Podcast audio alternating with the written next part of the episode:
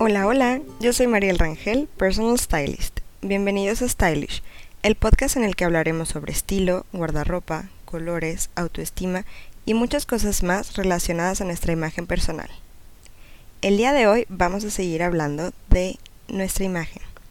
Ya hablamos un poco de conocernos por dentro, pero hoy vamos a hablar del exterior, a seguirnos conociendo.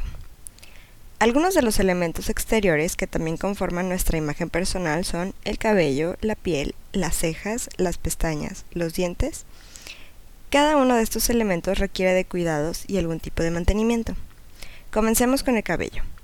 Podemos elegir desde el color, el largo, el corte, los tratamientos que usamos, tanto caseros como profesionales, pero para elegir todo esto, primero tenemos que saber qué tipo de cabello tenemos cómo se comporta y para esto solo hay que poner atención todos los días en lo que hacemos, ponemos o dejamos de hacer. El cabello de cada quien es diferente y está en nosotros conocerlo y transmitírselo a la persona que nos va a ayudar a conservarlo hermoso. Yo tengo más de 10 años yendo con la misma persona, porque ya sabe cómo se comporta mi cabello.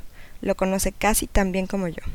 Sabe que es muy lacio, pesado, es muchísimo, que se me cae, que si lo corto muy corto se esponja, que me gusta el fleco, pero que me choca esperar a que crezca, y por eso cuando lo sugiero me lo recuerda. En fin, confío plenamente en sus recomendaciones. Es de las pocas estilistas con las que he ido que un despunte realmente solo son las puntas, pero si dice que se necesita un poco más, sigo la recomendación. También ella es la que me peina para eventos, me escucha lo que quiero transmitir en cada ocasión, cómo va a ser mi vestimenta y toma en cuenta cómo me gusta peinarme el día a día, o sea, solo cepillarme y hacerme el partido. Sabe que me gustan los peinados sencillos, las trenzas y que las ondas no me duran mucho. Un buen estilista es un tesoro, no son fáciles de encontrar. Es una persona que debes encontrar para a la que vayas a recurrir siempre.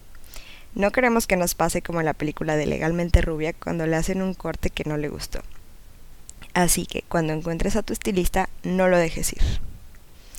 Sigamos con la piel. Esta es la carta de presentación más grande, sobre todo la de tu rostro.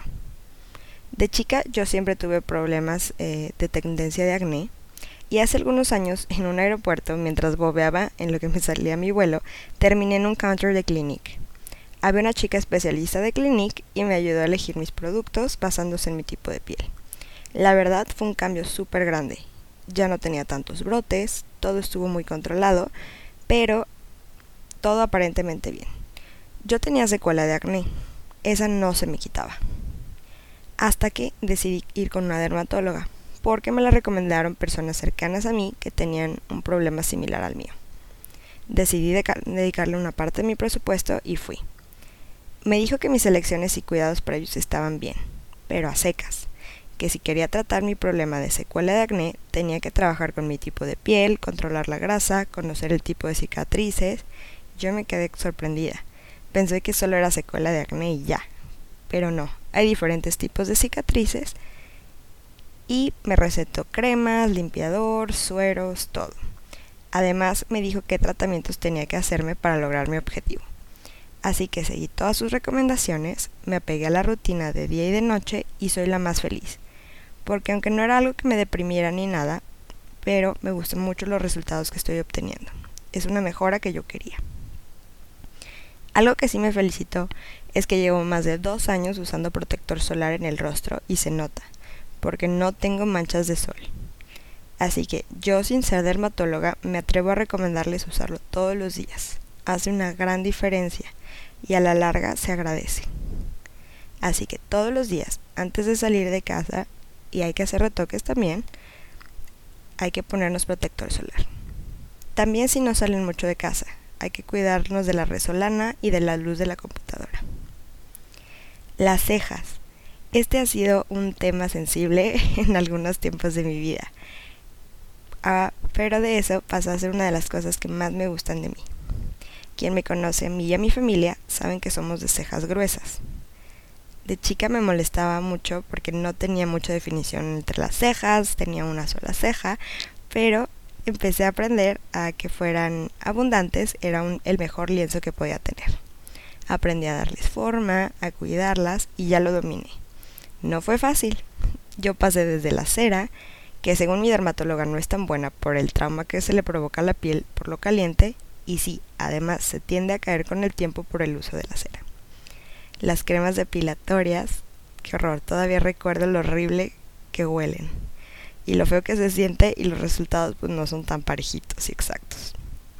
La depilación con hilo, que aunque es dolorosa y muy precisa, no me encantó. El quick fix favorito de todos los maquillistas y de mucha gente, los perfiladores, que sí son una solución fácil, pero no me gusta cuando comienzan a crecer los vellitos porque se ven los puntos feitos. Mi favorito personal son las pinzas, con un delineador para delimitar la forma, una brocha que sirva de regla para medir todo y quede parejito y un espejo de aumento son la mejor opción. Obviamente hay que dedicarle tiempo seguido, pero cada quien sabrá cada cuánto y cómo va a cuidar sus cejas. Una ceja hermosa y bien cuidada enmarca el rostro y lo hace más bonito. Para las que quieran una ceja más llena y grande, el microblading es una super opción. He visto amigas con resultados hermosos y ayuda a que no se la tengan que pintar todos los días. Yéndonos un poquitito más abajo, las pestañas. Yo nunca me he puesto de las pestañas que son de una por una y que duran varios días o semanas y siento que no tendría la paciencia de que me las pusieran. Me da cosa que se me acerquen al ojo casi casi como Rachel and Friends. Así y el retoque no siento que sea muy paciente para tener que estar yendo seguido a que me las retoquen. Yo soy fan de los enchinadores de pestañas y un buen rímel para el día a día.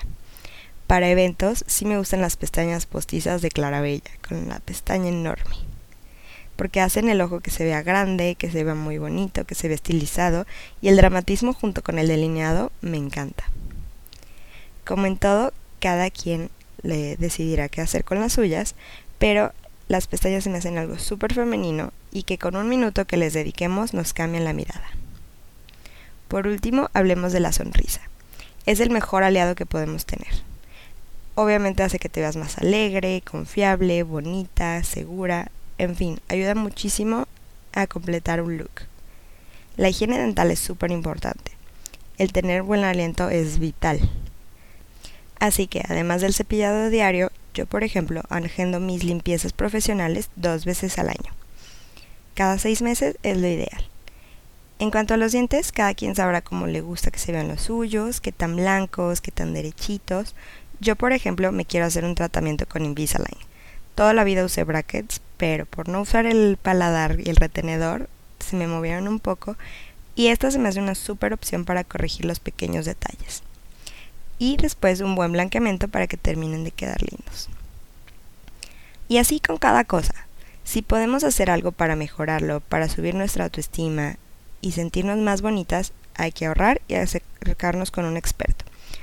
Preguntémosle a nuestros familiares, amigos y conocidos que ya encontraron a su experto para que nos lo recomienden.